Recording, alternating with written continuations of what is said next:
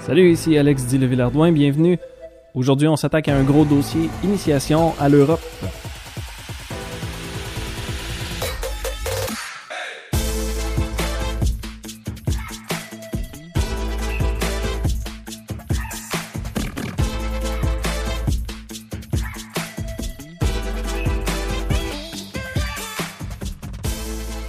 Alors c'est ça, aujourd'hui ça va être initiation à l'Europe. C'est un gros projet. C'est une des choses que j'avais imaginé qui pourrait être un des premiers épisodes. En commençant à sortir des épisodes de podcast au début de l'été, en mai-juin, je me suis dit, ce serait un bon temps. Le monde va aller visiter peut-être l'Europe durant l'été, durant les vacances. Mais il s'avère que ça prend plus de temps que prévu pour essayer de construire une idée générale d'un continent entier. Qui l'aurait cru? Mais on va se lancer là-dedans aujourd'hui. Évidemment, s'il y a du monde qui m'écoute à partir de l'Europe, vous allez sûrement trouver que je généralise bien des affaires, mais c'est un peu ce qu'il faut faire lorsqu'on s'attaque à un continent entier. J'essaie de simplifier beaucoup les choses, surtout pour rendre ça un peu plus accessible pour mes, euh, amis, mes auditeurs euh, nord-américains qui voudraient sortir un peu de leur zone de confort. La raison pourquoi j'ai décidé de faire cet épisode-là, particulièrement, c'est parce que je me suis fait demander plusieurs fois dans les dernières deux ans, on va dire, là, j'ai croisé pas mal de monde, j'ai eu des amis, des collègues, de la famille qui s'apprêtaient à partir en Europe pour la première fois, puis ils se sont adressés à moi pour savoir qu'est-ce que je pourrais leur conseiller, à quoi ils devraient s'attendre un petit peu, c'est quoi les choses qui sont vraiment marquantes, ou si j'ai des, des, genres de trucs de pro à partager avec eux autres. Donc aujourd'hui, il va y avoir un petit mix de ça, mais également, aussitôt que quelqu'un me posait cette question-là, je veux être très, très transparent, très clair dès le début c'est que je sais, il y a beaucoup de personnes qui me posaient des questions qu'ils pouvaient avoir une certaine idée un peu euh, roman, romantique, romanticisée, un mot comme ça, par rapport à l'Europe. Donc, si je dis juste le mot Europe tout d'un coup de même, ou bien voyage en Europe, il y a beaucoup de monde que ça leur fait penser à parcourir euh, les rues de Paris avec la tour Eiffel puis de la petite, accordéon qui joue là comme dans un rêve. Mais c'est pas exactement ça. Moi, ce que mon premier réflexe, c'était plus d'essayer de déconstruire un peu le romantisme qu'il y avait autour de l'Europe parce que je suis allé plusieurs fois, j'ai passé des durées différentes dans différents pays, puis j'ai quand même une idée générale de ce que c'est malgré que j'ai pas visité la majorité des pays qui constituent le continent de l'Europe. J'hésitais toujours un petit peu à juste avertir les personnes à essayer de déconstruire un petit peu le romantisme parce que c'est vrai que n'importe quelle destination où on va, n'importe quel voyage qu'on fait, faut qu'il y ait une petite dose de romantisme parce que c'est quand même sais, on part en voyage, on, on, y va pour décrocher, on veut aller visiter des choses qui vont fournir un certain dépaysement. Fait que je voulais pas déconstruire ça complètement pour dire, ben, tu vas aller à une place où c'est plate. C'est pas ça que j'essayais de leur faire, mais c'était plus de donner une sorte de balance entre les choses qui deviennent accessibles lorsqu'on est en Europe, les choses qui sont différentes. Mais dans l'autre sens aussi, il faut avertir à propos de certaines choses. Puis c'est de ça que je vais parler en premier. Le dépaysement est assez fort pour réaliser qu'on est ailleurs, mais il y a certaines choses qui peuvent donner une illusion d'être très très familière. C'est un peu là qu'on peut se faire pogner en essayant d'être un petit peu trop courtois ou en essayant d'être un peu trop généreux, par exemple. Moi, j'ai toujours considéré, quand j'essayais d'avertir quelqu'un à propos de l'Europe, dans ma tête, je disais, c'est, pas comme si je pouvais appeler ça le, Wild West, là, ou l'Ouest euh, sauvage, comme on entendait parler de, des histoires de western. Mais c'est un peu l'image qui me vient en tête, parce que le genre de place, encore une fois, si je vais essayer d'être le plus transparent possible, c'est le genre, presque toutes les fois que je suis allé en Europe, il a fallu que je perde patience un petit peu plus lorsque j'étais surtout dans des espaces publics. On y va en trois étapes aujourd'hui. Je commence par déconstruire certaines affaires. On fait comme descendre la courbe un petit peu au début, mais après ça, on repart vers découvrir, puis je vous donne des bons conseils de voyage pour l'Europe aussi. Fait qu'on va remonter la pente.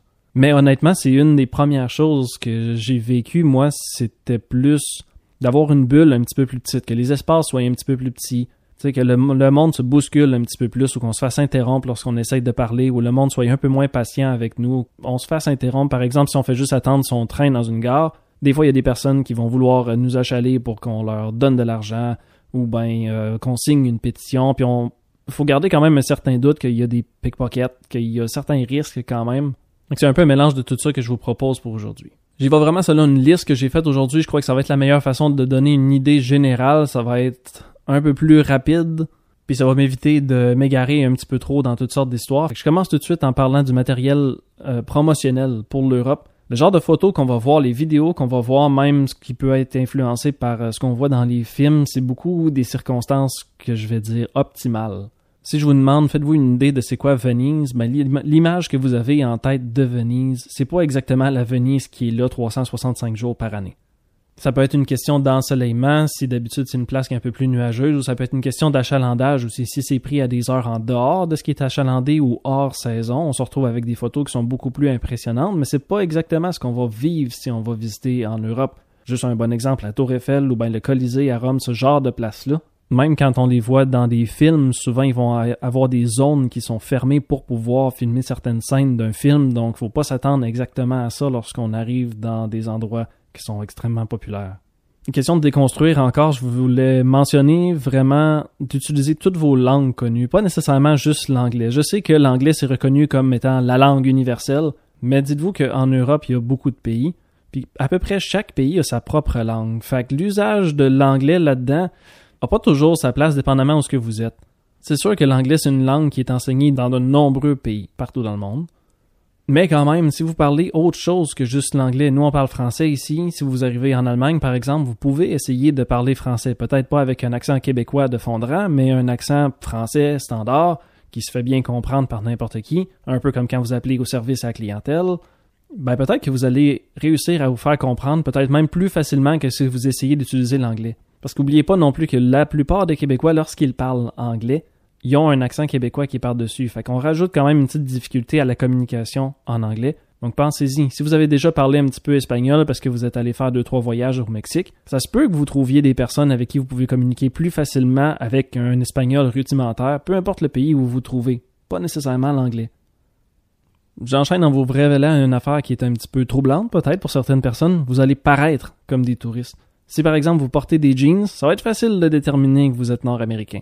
Vous y pensez peut-être pas, mais jusqu'à ce que vous alliez en Europe, vous réalisez pas vraiment c'est quoi votre espèce de code vestimentaire continental.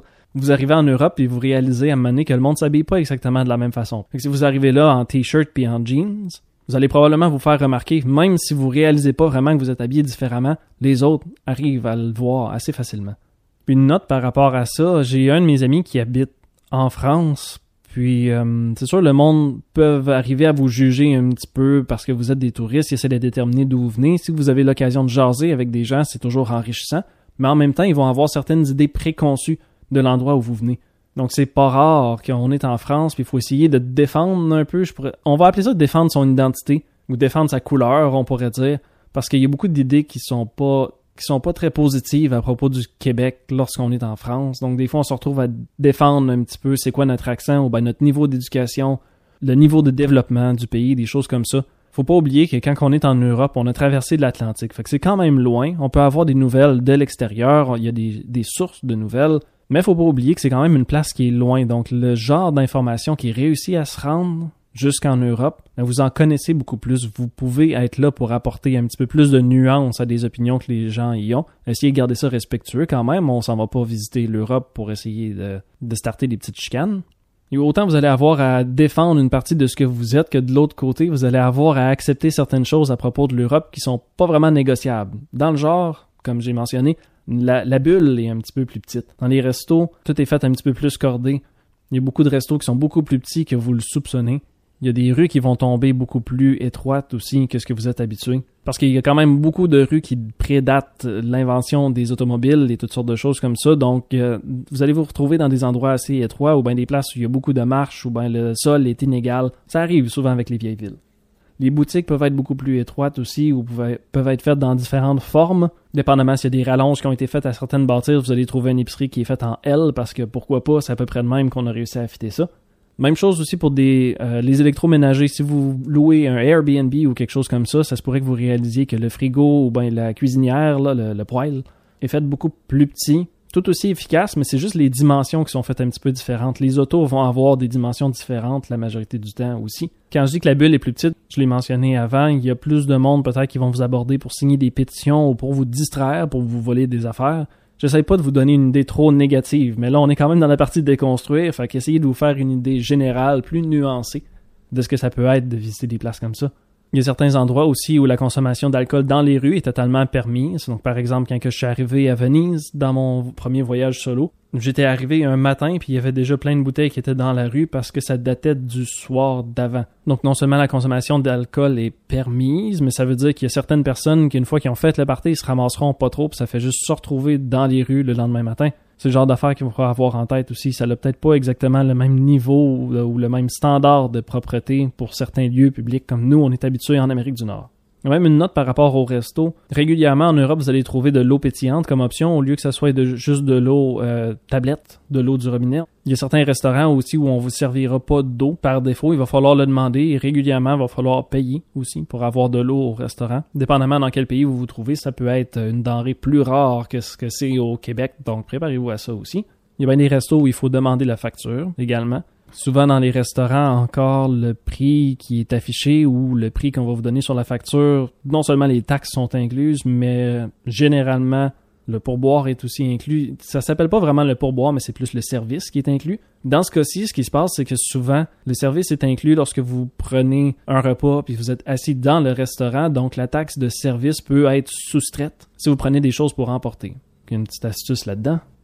Puis ma dernière petite note par rapport à déconstruire, je l'ai déjà mentionné, là, pas toujours les mêmes standards de propreté. Je vous donne un exemple. En Malte, j'en ai trois. J'ai la Malte, Paris, puis Venise. En Malte, la façon commune de faire ramasser les poubelles, c'est simplement un crochet qui est surélevé du sol. C'est là-dessus qu'on accroche son sac à poubelle noir, puis les éboueurs vont venir le ramasser directement là. C'est surélevé du sol juste pour être sûr qu'il n'y a pas trop de bébêtes qui réussissent à aller fouiller là-dedans avant que ça puisse être ramassé. Mais c'est quand même c'est quand même une vue assez spéciale lorsqu'on se promène sur la rue puis qu'on voit tous les sacs à poubelle noirs accrochés en rangée sur une rue. Donc c'est pas nécessairement dans des bacs comme nous on connaît les bacs verts ou bien les bacs noirs ou les bacs bleus, dépendamment où vous êtes au Québec, on dirait que c'est jamais pareil.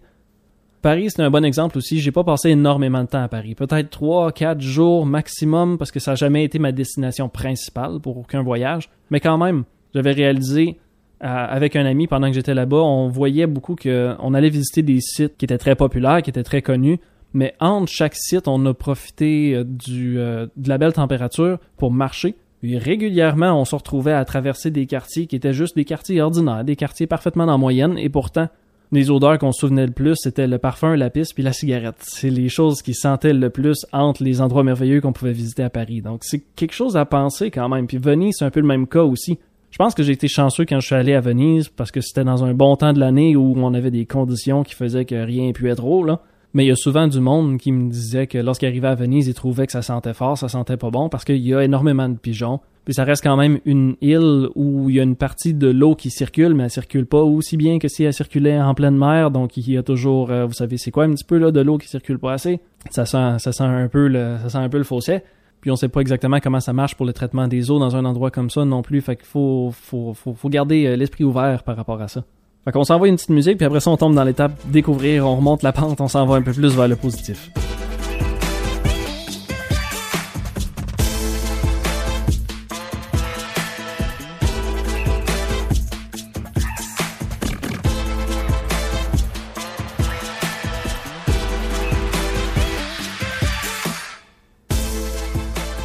Ok, maintenant on s'en va vraiment vers des affaires plus positives.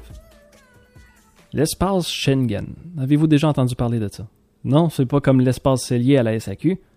L'espace Schengen, c'est plutôt un endroit où il y a un passage libre, sans passeport, sans contrôle de sécurité vraiment, entre une grosse gang de pays en Europe.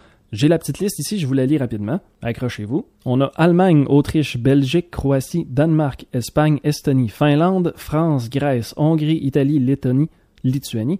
Luxembourg, Malte, Pays-Bas, Pologne, Portugal, République tchèque, Slovaquie, Slovénie et Suède. Il y a également, qui fait pas vraiment partie de l'Europe, mais ils font partie de la gang pareil pour l'espace Schengen, l'Islande, Liechtenstein, Norvège, Suisse. Il y a également le petit patelin de Gibraltar qui appartient techniquement au Royaume-Uni, mais qui est plus en Europe qu'au Royaume-Uni. Alors voilà.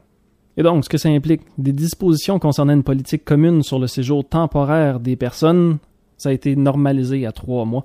On a harmonisé les contrôles aux frontières extérieures, c'est-à-dire les zones qui sont qui traversent d'une partie Schengen vers une partie non Schengen, une coopération policière transfrontalière et une coopération juridique, tout ça. Puis je lis surtout pas de Wikipédia ce que je viens de dire. C'était juste une façon un peu plus articulée d'expliquer qu'est-ce que c'est l'espace Schengen. Ce que ça veut dire, en réalité, lorsque vous êtes voyageur, c'est que vous partez de la France, vous arrivez en Belgique, il va pas nécessairement avoir un contrôle de douane, il n'y a pas nécessairement une place où vous traversez la sécurité. Même si dans votre tête, vous vous dites, je traverse une frontière de pays, je devrais nécessairement passer une sécurité, des douanes, les règles doivent pas être les mêmes, ben, il y a des chances que vous croisiez personne. Ou peut-être qu'on va juste checker votre passeport, puis that's it. Pas plus de questions que ça, parce que généralement, il y a des, petits, des petites vérifications de sécurité, mais il n'y a jamais rien qui est vraiment à cheval sur le fait que vous traversiez une frontière. Il y a même certaines zones comme le Benelux qui appelle, donc euh, il y a la Belgique, ça c'est le B, le N c'est Netherlands ou bien Pays-Bas, puis le Lux qui est le Luxembourg. Ces trois places-là, ils ont un réseau ferroviaire qui les connecte. Puis régulièrement, quand tu prends un train, tu peux te rendre à partir des Pays-Bas jusqu'au Luxembourg, puis ça se pourrait que tu fasses juste rester assis dans ton train à lire un roman, puis que personne t'achale. Puis quand tu débarques, t'es deux pays plus loin. Fonctionnement des trains, tant qu'à le mentionner, c'est quelque chose qui, euh, qui était problématique la première fois que je suis allé en Europe. Bon, la partie quand j'étais en Italie, t'as juste 18 ans, t'as à peu près jamais pris le train dans ta vie. Ce que ça veut dire, c'est que tu t'allumes pas nécessairement que le train que tu prends peut aller plus loin que ta destination. Donc quand j'étais en Italie, je voulais partir de Rome, je voulais aller à Venise. J'ai pris un billet de train qui était pour à destination de Venise, mais ce train-là se rendait jusqu'à la ville de Trieste, qui est complètement au bout bout à l'est de l'Italie. Donc il faut prendre le train qui s'en va vers Trieste puis qui va arrêter à Venise. Mais ça on le sait pas jusqu'à temps que quelqu'un nous le dise vraiment. Ça s'est sûrement amélioré avec le temps parce que maintenant avec Google Maps, c'est plus facile de comprendre qu'il y a une ligne et un arrêt pour les trains. Donc on prend la ligne qui s'en va vers Trieste, mais on débarque à la station qui va être Venise, Venise quelque chose, là, Venise Lille, parce qu'il y a Venise industrielle aussi, si je me trompe pas. Ne pas oublier en même temps, que ça c'est le fonctionnement des trains. Dépendamment dans quel pays d'Europe vous êtes aussi, ça se pourrait que les trains soient vraiment, vraiment ponctuels ou complètement l'inverse. Donc soyez avisés pour ça aussi. Mais la note que je voulais dire aussi, c'est que régulièrement, le nom d'une ville dans la langue locale va être différent du nom de la ville que vous connaissez. Je vous donne des exemples faciles. Dans genre Venise, ça devient Venezia. Florence, ça devient Firenze. Mais il faut quand même se familiariser avec ces noms-là, même si vous parlez pas la langue locale, parce qu'ils vont pas dire OK, on débarque à Florence. Ils vont dire quelque chose, quelque chose en italien, Firenze. Fait qu'il faut que tu allumes que c'est là ton arrêt. Il y en a des un petit peu moins faciles, dans genre la ville de Cologne, en Allemagne, devient Köln, K-O-L-N. Ou bien comme en Suède, il y a une ville qui s'appelle Gothenburg en français, mais qui en suédois, ça devient Göteborg. Donc, il faut être préparé à ce genre de choses-là. Maintenant, on passe à la location d'une voiture. Si vous avez le courage de louer une voiture en Europe, hein, rappelez-vous que je vous ai parlé de la bulle qui est un petit peu plus petite, les rues qui sont un peu euh, exiguës parfois, ou bien des angles très très aigus pour euh, des intersections. Mais aussi, ça se peut que vous tombiez beaucoup sur des routes qui sont dans un autre sens ou qui sont sens unique. Les techniques varient d'une place à l'autre. Parfois, c'est premier arrivé, premier servi pour passer dans les sens uniques. Des fois, c'est une question de grosseur. Le plus petit cède au plus gros. Euh, nous, la voiture qu'on avait en Islande aussi, elle avait un tout petit piton sur le côté du conducteur pour faire rentrer les miroirs vers l'intérieur puis prier que ça réussisse à passer à deux chars de largeur. La signalisation peut être plutôt différente. Il y a des codes de couleurs qui sont différents. Il y a des symboles auxquels il faut se familiariser. Ça, c'est sans mentionner que le sens de la circulation pourrait être différent si vous allez dans des endroits comme en Irlande ou bien en Malte ou bien euh, au Royaume-Uni qui est pas techniquement dans l'Europe, là, mais on va, on va faire un petit passe-droit là-dessus, ben, il chauffe dans l'autre sens. Fait êtes-vous préparé à ça? Puis aussi le fait qu'il y a beaucoup de voitures qui sont manuelles. Quand on est allé en Islande, on a décidé de louer une voiture qui était automatique. Dans le temps, là, à l'Islande, on est rendu en 2019, peut-être. Dans ce temps-là, je savais pas chauffer manuel. Maintenant, je me suis acheté une voiture manuelle exprès pour ça, là, pour m'entraîner. Comme ça, si je vais en Europe, je vais pouvoir chauffer des autos manuels. Mais ce que je veux dire avec ça, c'est que souvent, la location d'un auto d'un auto automatique. Si vous voulez avoir une voiture qui est automatique, parfois il va falloir payer un petit peu plus cher ou il n'y aura pas autant de choix quand vous êtes en Europe.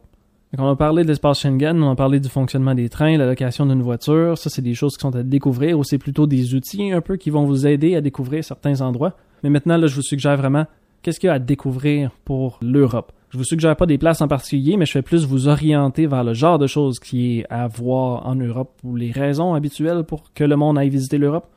C'est bien historique. On appelle ça le vieux continent. Ils ont eu bien des guerres parce que ça fait longtemps que l'espace est plutôt restreint ou que la personne est jalouse de son voisin. Fait qu'il y a eu beaucoup de guerres. On a construit beaucoup de châteaux pour se protéger, pour envahir les autres, pour se monter une armée. Mais il y a beaucoup de choses qui sont préhistoriques également. Faut quand même pas l'oublier qu'il y a eu des Néandertaliens, qu'il y a eu un petit peu de Homo erectus, puis à peu près toute l'étendue de la vie du Homo sapiens, quand même. Donc oui, il y a des sites de Néandertal, mais il y a aussi les grottes de Lascaux, des peintures dans des cavernes qui sont à voir. Vous pouvez pas visiter la grotte comme telle, mais ils ont fait une superbe reproduction qui est disponible en France pour aller visiter. Il y a des places comme Stonehenge, qui fait encore partie du Royaume-Uni, je sais, mais essayez de me le permettre un petit peu. Je vais vous suggérer Newgrange, Newgrange qui fait partie de qui est en Irlande, le pays de l'Irlande qui fait partie de l'Europe, sont deux sites plus du néolithique, mais c'est des sites qui sont faits majoritairement avec des gros blocs de roche. Fait que c'est le fun d'aller visiter quand même, de réaliser que dans ce temps-là, on n'avait même pas un canif de disponible, ou on n'avait pas vraiment de bounty pour nous aider à construire nos affaires. Parce que c'est sûr, l'Europe est considérée comme étant historique parce que oui, il y a eu beaucoup de choses, il y a eu des guerres, il y a eu beaucoup de moments historiques importants. La plupart du monde en Amérique du Nord ont une certaine connexion génétique avec l'Europe. Mais ce que j'essaie de dire là-dedans, c'est quand on est en Amérique du Nord, quand on grandit en Amérique du Nord ou en Amérique en général, on se fait une idée vraiment, on est habitué ou je dirais même conditionné en Occident en général à constater l'histoire ou les choses historiques par le biais des traces matérielles. ça, on en voit énormément en Europe parce que cette idée-là vient partiellement de l'Europe. Mais là, je parle pas de l'Europe, c'est pas quelqu'un en 1700 quelque chose qui a décidé que des traces historiques, il faut que ça soit matériel. Ça fait longtemps que ça date. Puis parfois, on est un peu induit en erreur parce que, par exemple, les seules vraies traces de Homo erectus, par exemple, ou de Homo habilis qu'on va trouver, c'est les outils qu'ils ont laissés derrière, une fois que les autres qui ont disparu. Ou si on arrive à identifier que c'est vraiment Homo habilis, c'est parce qu'on a réussi à trouver un crâne qui représente cette espèce-là. Mais quand on pense à l'histoire de l'Amérique, il y a beaucoup de choses qui prédatent la colonisation. Puis il y a beaucoup de ce qui est enregistré, on va dire, par rapport à l'histoire de ce continent-là, c'est beaucoup plus par tradition orale. Puis ça, on est moins habitué de l'entendre, on est moins habitué de découvrir comme ça. Fait quand on va visiter l'Europe, ben on va visiter une place où ce qu'on voit, on réalise rapidement qu'il y a des traces matérielles, puis c'est comme ça qu'on est habitué de détecter quelque chose d'historique. On peut dire que ça marche dans notre faveur, mais j'espère pouvoir vous faire comprendre un peu plus comment ça marche je vous dis pas d'écouter ce que tout le monde, euh, toutes les histoires que le monde vous raconte pendant que vous êtes en Europe, mais j'aimerais vous faire réaliser un petit peu qu'il y a une partie de l'histoire qui est transmise plutôt de façon orale ou on va juste appeler ça non écrite. Le paysage a quand même sa façon d'écrire un peu son histoire. Il faut se développer un œil pour ça, puis ça c'est quelque chose qu'on arrive à faire plutôt bien en Amérique, étant donné le fait qu'il y a beaucoup moins de personnes qui vont avoir altéré le paysage partout, comme ça pourrait être le cas en Europe. Allez visiter des places en Europe, c'est ça. Vous allez voir certains bâtiments qui datent de certaines époques. S'il y a déjà eu une guerre, ça se pourrait qu'il y ait une partie de mur démoli ou bien un boulet de canon qui est encore rentré en quelque part dans un mur de roche. Ou sinon, vous voyez encore le trou. Peut avoir des vieilles ruines qui ont été un peu repris par la nature. On est habitué de voir des traces matérielles comme ça. Vous allez en voir beaucoup. Puis c'est le fun à aller visiter quand même en Europe parce que tant qu'à avoir ces traces matérielles-là, aussi bien de s'en servir comme lieu touristique, un lieu d'apprentissage, donc je pense qu'on a fait le tour pour la perspective de découvrir, fait qu'on va poursuivre avec quelques conseils.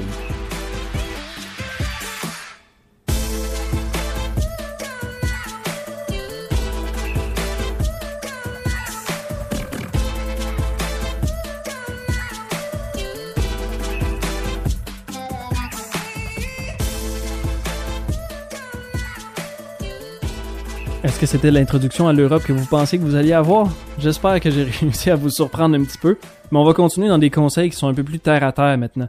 Premier conseil, ça va être amenez-vous des bons souliers. Aussi simple que ça.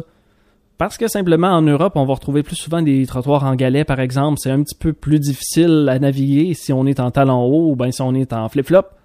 Donc des bons souliers sont de mise parce que vous allez avoir à marcher beaucoup probablement. Comme je l'ai mentionné avant, il y a des endroits qui ont été inventés ou qui ont été habités bien avant l'invention des automobiles ou des scooters ou de toutes sortes d'affaires comme ça, ou les patins à roulettes. Donc, il y a beaucoup d'endroits, par exemple comme à Venise, où c'est pratiquement juste pas navigable autrement qu'à pied. Donc, préparez-vous à monter des marches, à marcher beaucoup. C'est juste quelque chose auquel il faut s'attendre, ou sinon, vous allez passer beaucoup plus de temps à chercher pour essayer de trouver une façon facile qui vous fait dépenser un peu moins de calories ou qui vous fait faire moins de millage que simplement de marcher. Quand vous arrivez en Europe, il y a des cartes SIM que vous pouvez acheter aussi, qui vont avoir un genre de montant prépayé que vous pouvez euh, vous servir dans votre propre cellulaire. Maintenant qu'au Québec ou au Canada, les téléphones peuvent être déverrouillés pour n'importe quel réseau, ça va bien fonctionner en Europe généralement. Prenez le temps de rechercher un petit peu quand même, mais sachez que ça existe des cartes SIM prépayées qui vont vous permettre par exemple d'utiliser des données cellulaires pour vous servir de Google Maps ou de peu importe quelle application de, de carte que vous utilisez pour vous orienter.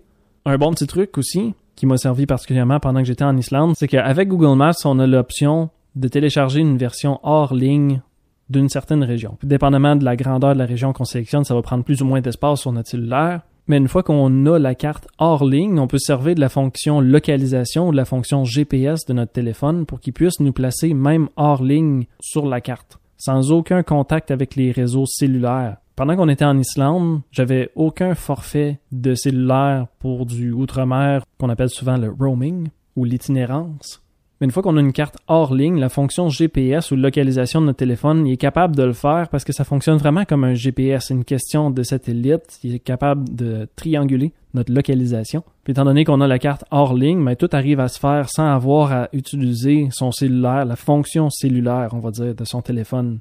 Donc on peut se créer des itinéraires, puis avec la fonction GPS, ben, le téléphone arrive toujours à nous orienter plus ou moins au bon endroit, parce que c'est dans sa capacité, même si on n'a pas un accès constant à l'Internet à travers le réseau cellulaire. Amenez-vous aussi un adaptateur électrique. Si vous regardez sur votre adaptateur électrique, là, surtout euh, pour les téléphones, parce que je présume que vous allez amener un téléphone si vous partez dans un autre continent, il devrait être écrit dessus 50 à 60 Hz, de 110 à 240 volts. Vous pouvez vous informer dans les pays que vous allez visiter à savoir comment ça fonctionne l'électricité là. La plupart des pays en Europe vont avoir une prise électrique qui a deux brins ronds qui sont côte à côte. Donc c'est possible de s'acheter un adaptateur, mais vous pouvez aussi acheter le même genre de prise pour charger par exemple par prise USB. Une fois que vous êtes en Europe, ça se fait assez facilement, mais l'adaptateur électrique va sûrement être nécessaire, au moins pour la prise, ou si vous avez quelque chose d'un peu plus complexe comme un ordinateur portable, assurez-vous qu'il va être capable de prendre le voltage puis la fréquence là, en Hertz qui est fourni euh, en électricité par le pays que vous visitez. Gardez-vous toujours du change parce qu'il y a bien des endroits en Europe où vous allez vous retrouver dans des endroits publics, on va dire, où il y a des toilettes payantes. Donc oui, il y a des toilettes qui sont accessibles pour n'importe qui n'importe quand, mais elles sont payantes quand même, donc c'est bien important de transporter du change. Traînez-vous de l'argent comptant aussi, dépendamment du pays où vous allez, dépendamment de la ville où vous allez, à quel point c'est reculé, ça se pourrait qu'ils puissent pas toujours accepter Visa, Mastercard, ce genre de choses-là. Donc, traînez-vous de l'argent. Je sais que c'est des conseils de base, mais si c'est quelqu'un qui s'adresse à moi pour savoir c'est la première fois que je vais en Europe, c'est la première fois que je fais un voyage, qu'est-ce que je devrais faire? Moi, je vais vous dire, traînez-vous de l'argent cash, certainement. On a quand même la chance que l'euro est utilisé dans beaucoup, beaucoup de pays d'Europe. Donc, une fois que vous changez votre argent en euros, même si vous traversez une frontière, par exemple, vous partez de la France, vous allez en Belgique, ils utilisent des euros aussi. Donc, il n'y a pas de conversion additionnelle à faire. Essayez de voir un petit peu comment vous allez pouvoir retirer de l'argent sur place idéalement retiré à partir de votre carte de débit et assurez-vous que c'est vraiment tiré de votre compte de débit parce que ça se peut que même en rentrant votre carte de débit, ça vous affiche Oh, vous avez une visa. Est-ce que vous voulez retirer votre argent sur votre visa? Vous allez vous retrouver avec des frais de plus ou juste un taux qui est un peu moins avantageux. C'est sûr que si vous allez dans un endroit où vous avez déjà des contacts, si vous parlez à vos amis, à votre famille, vous réalisez qu'il y a quelqu'un en Europe euh, que vous pouvez potentiellement aller voir, ça va vous donner accès à certaines choses, certains bénéfices. Si c'est simplement pour euh, de l'hébergement une couple de jours pour aller les visiter, si c'est des bons amis, ou bien certains endroits à aller visiter, parfois ils peuvent vous faire visiter des endroits qui sont pas nécessairement touristiques, touristiques, mais qui valent la peine d'être visités pareil. S'il y a des vieilles ruines qui sont en plein milieu d'un champ chez le voisin, peut-être que c'est une place qui est le fun à visiter, mais qui n'est pas nécessairement considérée euh, une part de l'UNESCO. Ou sinon, juste à force de parler avec des contacts qui sont sur place, ils vont comprendre un peu plus le genre de personne que vous êtes, puis ils vont pouvoir vous donner des suggestions qui sont plutôt sur mesure comparées à des choses que vous pouvez lire dans des guides touristiques.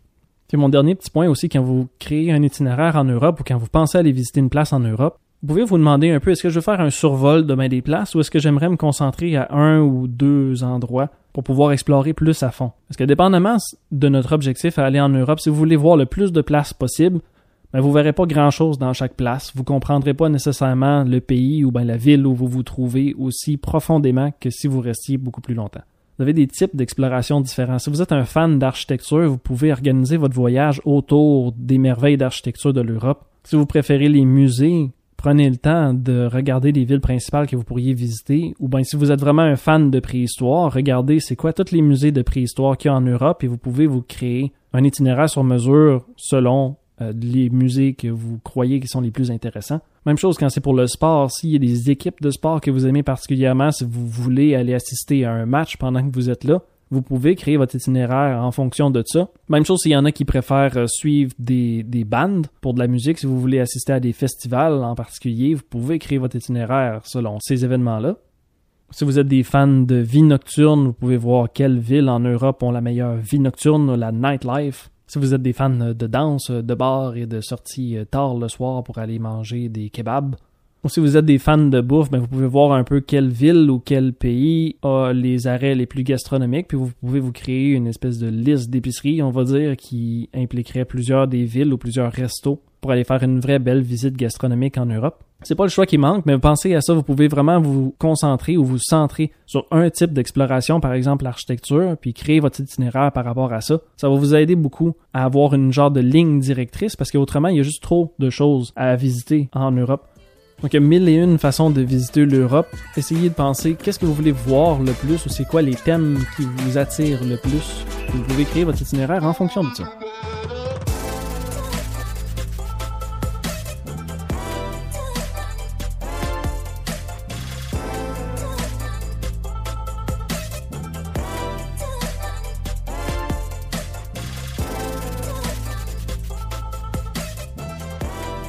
Alors on avait à se faire une conclusion là-dessus, l'initiation à l'Europe, c'est un très gros dossier. Là, on a vraiment fait un genre de survol pour aujourd'hui, mais avec l'étape de déconstruire un peu les choses, le romantisme qui est un peu associé avec l'Europe.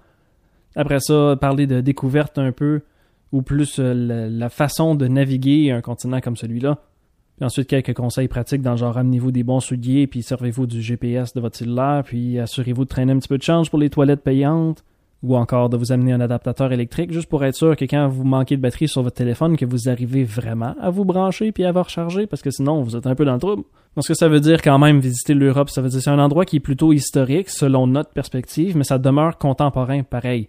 La plupart des villes qu'on visite en Europe, ont un look moderne quand même, mais ils mélangent bien le côté historique avec ça, puis le historique date de plus longtemps que ce que nous, on est habitués en Amérique. Fait qu'on a l'impression que ça reste quand même un voyage dans le temps, même si la plupart des bâtisses qu'on voit demeurent actuelles quand même, ils, servent une certaine utilité même maintenant. Plus souvent en Amérique, lorsqu'il y a une bâtisse qui commence à être un peu plus historique, souvent on a tendance à la préserver, on la met dans une petite boîte de vitre, puis on dit c'est beau de la regarder, mais on s'en servira plus parce que ça date d'une certaine époque. En Europe, pour toutes sortes de raisons, on donne des nouveaux usages à certaines bâtisses qui sont un peu plus vieilles, ou bien s'ils sont appelés patrimoine d'une façon ou d'une autre, parfois ils vont servir plusieurs fonctions quand même.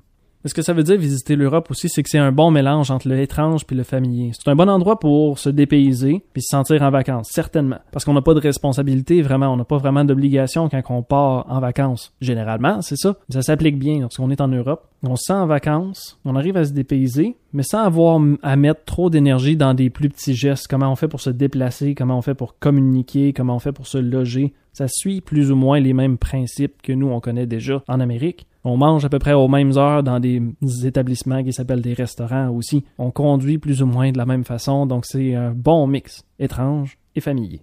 C'est ce qui va conclure l'épisode pour aujourd'hui. Évidemment, je le répète encore, c'est juste un survol, mais j'espère avoir donné un peu plus de profondeur à ceux qui s'imaginent visiter l'Europe un jour. Comme d'habitude, si vous avez des questions, vous avez des anecdotes, si vous avez visité l'Europe pour la première fois, ou si vous voulez me suggérer des thèmes pour la prochaine saison, gênez-vous pas, vous avez le villardouin.balado à commercialgmail.com pour m'envoyer toutes ces belles affaires-là. C'est un autre épisode qui se conclut. J'espère que vous serez au rendez-vous pour les deux derniers épisodes de la saison. Mais d'ici là, prenez soin de vous. À la prochaine!